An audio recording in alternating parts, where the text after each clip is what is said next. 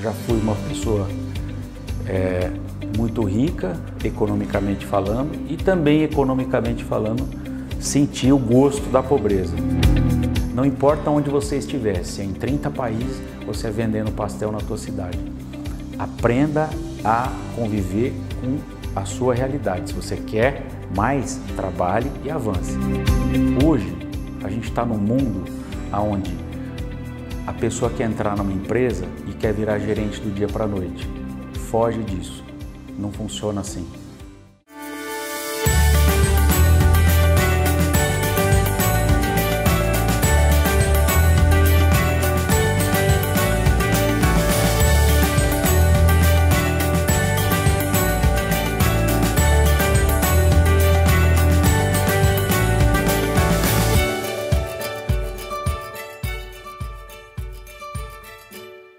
Alexandre é uma pessoa animada, otimista, empolgada, criativa, gosto de mexer das artes, gosto de filosofia, espiritualidade desde os 15 anos, leio muito e também gosto de política um pouquinho. Eu acho que foram essas qualificadoras que me impulsionaram.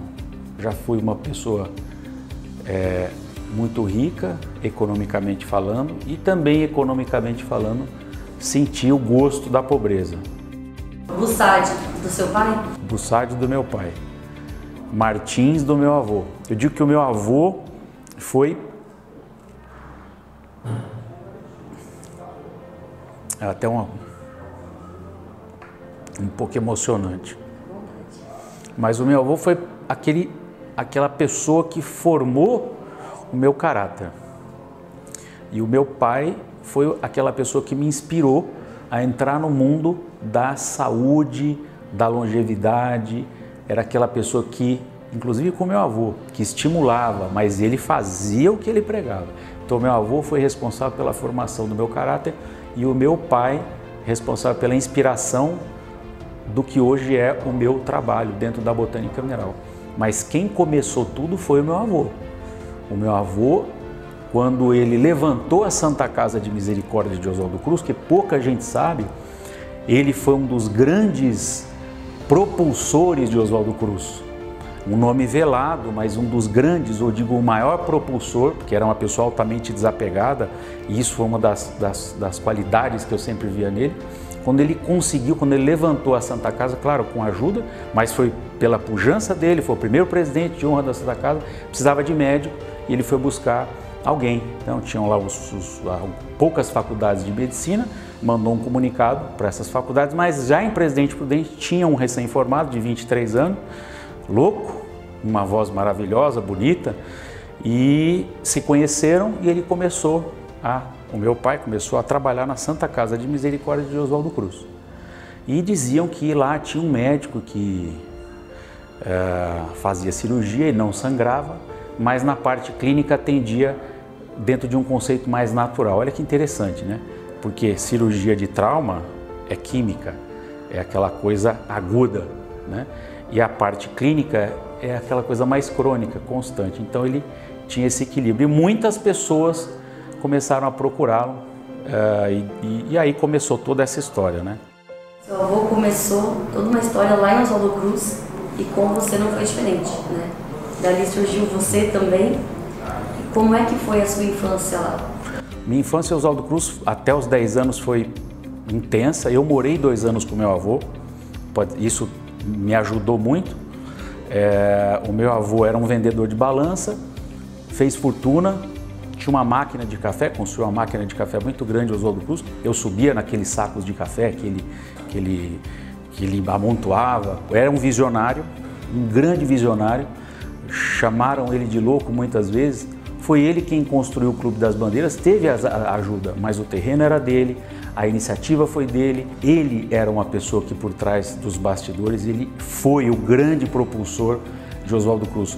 Quando ele começou a sair, Oswaldo Cruz começou a não crescer, porque hoje era para ser uma grande cidade como Marília, como Presidente Prudente, na minha visão. Então, esse lado eu peguei dele. Foi ele quem investiu no meu pai. Trouxe ele para São Paulo e ele transformou as pesquisas, que eram os medicamentos homeopáticos, em produtos de verdade.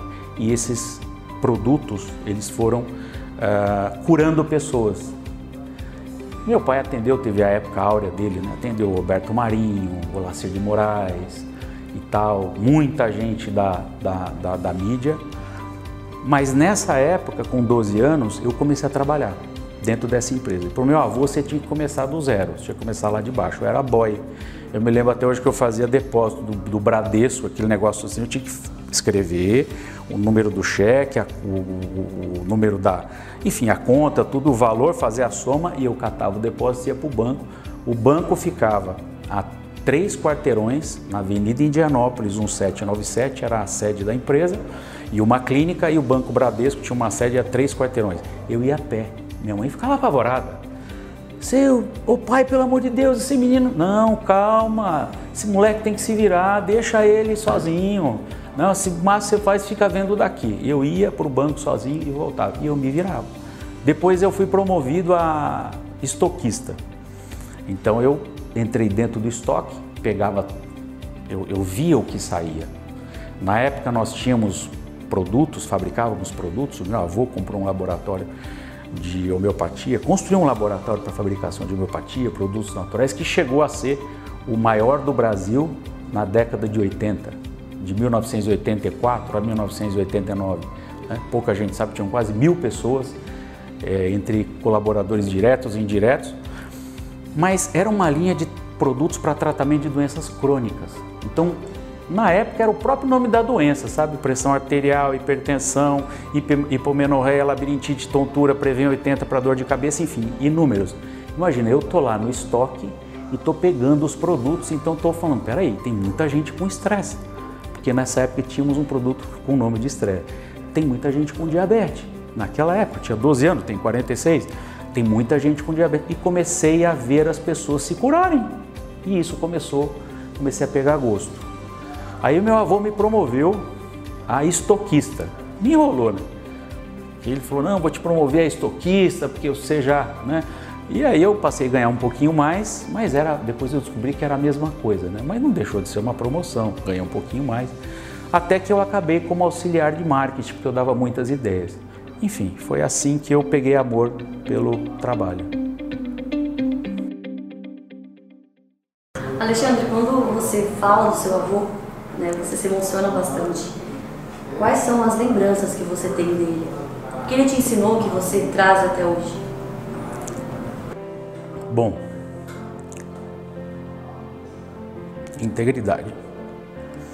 Integridade tem duas disciplinas na integridade, que é a disciplina da coerência e da consistência. Coerência é quando você é e faz aquilo que você efetivamente prega. E meu avô era essa pessoa. E ele era consistente nas, nas respostas e consistente no dia a dia. Ele, não, ele dizia sim quando era sim e não quando era não. Até os 10 anos eu fiquei em Oswaldo Cruz direto. Morei dois anos com meu avô, tenho muitos amigos em Oswaldo Cruz, amigos maravilhosos, eu gosto de Oswaldo Cruz, vou para Oswaldo Cruz. Eu tenho uma infância, uma lembrança de Oswaldo Cruz maravilhosa. Você cresceu, né, pessoalmente, profissionalmente, dentro do negócio da família. Em que momento você assumiu a posição que você está hoje? Olha, eu virei arrimo de família com 17 anos, basicamente. Por quê? O meu avô faleceu quando eu cheguei nos meus 19, mas a, nesse momento ele já estava bem, a gente já não passava mais nada para ele porque ele já estava mal. E quando a empresa começou a ruir, a verdade precisa ser dita, né? A gente tem que falar com coerência. Então a verdade é exatamente essa que eu vou te dizer. Na época, 1989, a Constituição foi promulgada em 88, e em 89 com Collor é, veio uma lei de impenhorabilidade dos bens de residência, quer dizer, a sua residência era impenhorável. Me tomaram até a minha a residência dos meus pais, porque nós fomos perdendo tudo. E o que, que acontecia? Eu recebia oficial de justiça dentro da empresa. Eu falava, o que está acontecendo, né? Está acontecendo? E eu comecei a li lidar com isso, a entender o que estava acontecendo. E eu fui me aprofundando. E eu foi um grande estágio na prática. Só que foi um estágio, aquele estágio de perda, né? Você vai perdendo, perdendo, perdendo, perdendo, perdendo, até o dia que eu perdi minha casa e tive que sair de casa e não tinha para onde ir. Morei seis meses num hotel, de um cômodo e um banheiro. É, isso foi só um pedacinho desses 15 anos, não 20, mas 15 anos de escassez absoluta. Mas a partir dos meus 17 anos eu virei arrimo de família, por quê? Porque eu fui estudar, porque eu resolvi as demandas, porque eu resolvi os problemas, eu era um resolvedor. E foi assim que eu fui aprendendo. Foi com a cara, com a coragem, mas também muita fé. Muita fé. Eu me apeguei aos 17 anos, eu li muita espiritualidade para mim estar tá em primeiro lugar, e eu fui lendo cristianismo, budismo, judaísmo, não por religião, por entender. E eu fui percebendo esses grandes avatares, né?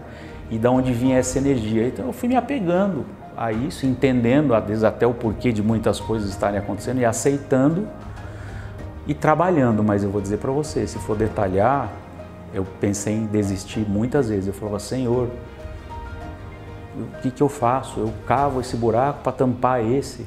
E faz 10 anos, faz 15 anos.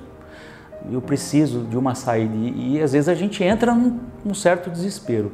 Mas é passageiro, sabe quando você para, fala, pera, calma, espera, espera, espera. Mas tem que ter fé e tem que ter persistência. Eu tenho o Rodrigo, meu irmão. Meu irmão é, é como nós recebemos um legado, então a gente dividiu o legado, né?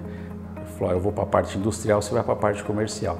Então é, é, são operações completamente diferentes, mas em pró de uma marca chamada Botânica Então meu irmão é uma é fundamental. Nós somos meio a meio no sentido de equilíbrio ele é uma pessoa, eu falo que ele é mais judeu. Judeu porque ele é assim, ele é o centavo, né? é o dinheiro, é ele que controla, o mão de ferro. Muito bom, é um gestor de mão cheia é, e eu sou mais criativo, mais gestor jurídico, então nós nos equilibramos dessa forma. E é um bom equilíbrio, porque somos bem diferentes, mas somos temos a mesma a mesma visão. Nós queremos melhorar a nossa logística no Brasil. A logística é muito importante, entregar rápido. Acho que o Brasil está crescendo, acho que o Brasil vai explodir. O Brasil realmente é o país do futuro. Eu acredito no Brasil com todos os problemas. Uh, melhorar a logística, estar em, em muitos lugares ao mesmo tempo. Nós temos alguns projetos sim para a área de franquia e tudo, mas uh, nós também estamos nos estabelecendo e fortalecendo a nossa marca no exterior. Então, o Brasil é a base Capilaridade é importante, porque esse aqui é um continente, mas a gente também é, temos os nossos planos para é, fixar a marca ainda mais no exterior. Como é hoje ver uma empresa que está aí presente em mais de 30 países e você olhar para trás, pensar nos momentos que você quis desistir, né? mas aí você deve ter se apegado certamente na luta do seu avô, do seu pai e falou não, vou continuar. Como que é o seu sentimento hoje? Pois é, né? inexplicável, porque eu já pensei em desistir muitas vezes. Desistir porque é muita dor, né? O empresário ele passa muitas dores, o empresário ele é surpreendido por muitos problemas. Ele é surpreendido por problemas que ele fala, isso não tem solução, acabou. Mas não dá para ser assim, sabe? Quando você bate na porta, ela sempre se abre. Então eu ia batendo na porta e as portas iam se abrindo. Eu me recordo, é, em São Paulo, tinha 26 anos. Eu tinha até uma senha minha que eu lembrava dos meus 26 anos. Eu falei, nossa, faz 20 anos. Eu sentava numa bicicleta, eu conseguia pagar essa academia porque era, era mais barata tal. E quando eu fazia aula de bicicleta, eu imaginava, é, mas era, era uma imaginação fértil. Eu saía dali com aquela, imaginava o globo terrestre, Imaginava desse jeito, em cima o botânica, embaixo o mineral. Imaginava aquilo era e as coisas aconteceram naturalmente, porque eu nunca fui para o exterior. Eles, for, eles vieram atrás da gente, essa coisa foi acontecendo naturalmente. Os resultados dentro da estética que nós apresentamos, né, que hoje nós temos, eles, eles, é, eles, eles chamaram a atenção de muita gente em vários lugares do mundo e eles foram nos procurando. Foi tudo tão natural que quando eu paro para pensar, eu falo, Senhor, de repente, tum, aconteceu. Sabe quando você está falando, não, agora até aqui não estou aguentando mais, tá? De repente a árvore, você acorda de um dia para o outro, ela começa a dar aqueles frutos, você fala, nossa, valeu a pena, mas não dá para desistir. Tem que persistir, tem que insistir sim, porque senão a gente desiste. Os problemas não são poucos. Os problemas não são só no Brasil, lá fora a gente começa a ter problema lá fora. Então você tem que estar tá preparado, tem que, tem que acordar cedo sim. Se não tem dopamina, meu amigo, arruma, sabe? É porque tem que ter vontade. E eu digo, disse para minha mulher esse, esse, esse ano, falei assim, eu quero fazer três em um.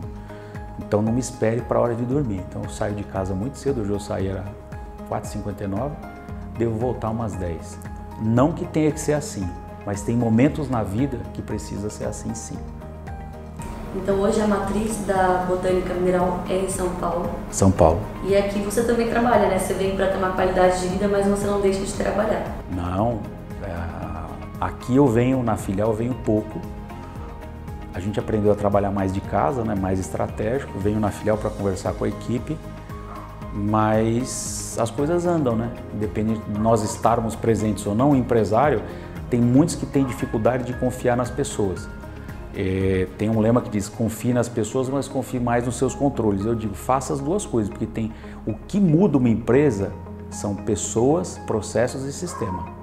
Tem que ter gente boa. Se não tiver gente boa, não funciona. Queria que você deixasse uma mensagem, para os empresários como você, pessoas talvez estão iniciando o negócio, né? talvez até pessimistas com, a, com o momento que a gente está passando. Então eu queria que você ficasse à vontade para deixar uma mensagem, inclusive para uma nova geração. Olha, pode ser que o que eu vá falar não seja. Porque eu já passei por essa dor também. Hoje, a gente está num mundo onde a pessoa quer entrar numa empresa e quer virar gerente do dia para a noite. Foge disso. Não funciona assim você não tem consistência desse jeito. Tudo bem, tem pessoas fora da curva que já nascem, parece que tem uma, uma nova raça, né? uma, uma nova, um novo DNA que essa galera nova já, já nasce com aquela pujança, parece que nascem já com uma inteligência fora da curva, mas esqueça, você não deve entrar numa empresa e achar que você vai virar gerente em um ano. Você tem que entrar e tratar dela como se ela fosse sua de verdade, porque as pessoas percebem quem está dentro e quem está fora e o universo conspira a teu favor. E outra coisa que eu daria de dica muito importante para evitar ansiedade, evitar os atropelos. A gente olha na televisão aqueles empresários dizendo que como é que faz para você ficar rico, coach, etc. Toda essa parafernália é muito bom, mas você precisa saber usar com equilíbrio. Quando você começa a se comparar com essas pessoas, você entra em depressão. Não tem que se comparar com essas pessoas. Essas pessoas são ah, uma quantidade muito mínima, mas parece que são muitos e não são. Então, se você vende cana, pastel, vende é, qualquer coisa, vale a pena você ouvir o que essas pessoas têm para falar. Mas quando você começa a se comparar com elas, eu acho que você começa a ganhar ansiedade, você começa, você entra num outro mundo e isso não é legal. Cada coisa no seu tempo. Então, se a pessoa está no interior, eu tenho um amigo em Oswaldo Cruz que eu falo, pô, eu admiro essa pessoa porque ele deu certo dentro da cidade dele, Oswaldo Cruz, tenho uma admiração. Eu falo, pô, eu te admiro por isso. Então, não importa onde você estiver, se é em 30 países, você é vendendo pastel na tua cidade. Aprenda a conviver com a sua realidade. Se você quer mais, trabalhe e avance. Mas também não deixe ansiedade e não se compare com essas pessoas que hoje são coach, etc., porque isso só vai trazer malefícios. Eu acho que é essa a dica que eu daria. Parece boba, mas eu tenho certeza que tem muitos empresários que quando assistem essas pessoas, eles começam a se comparar. Isso não é legal. Não é legal.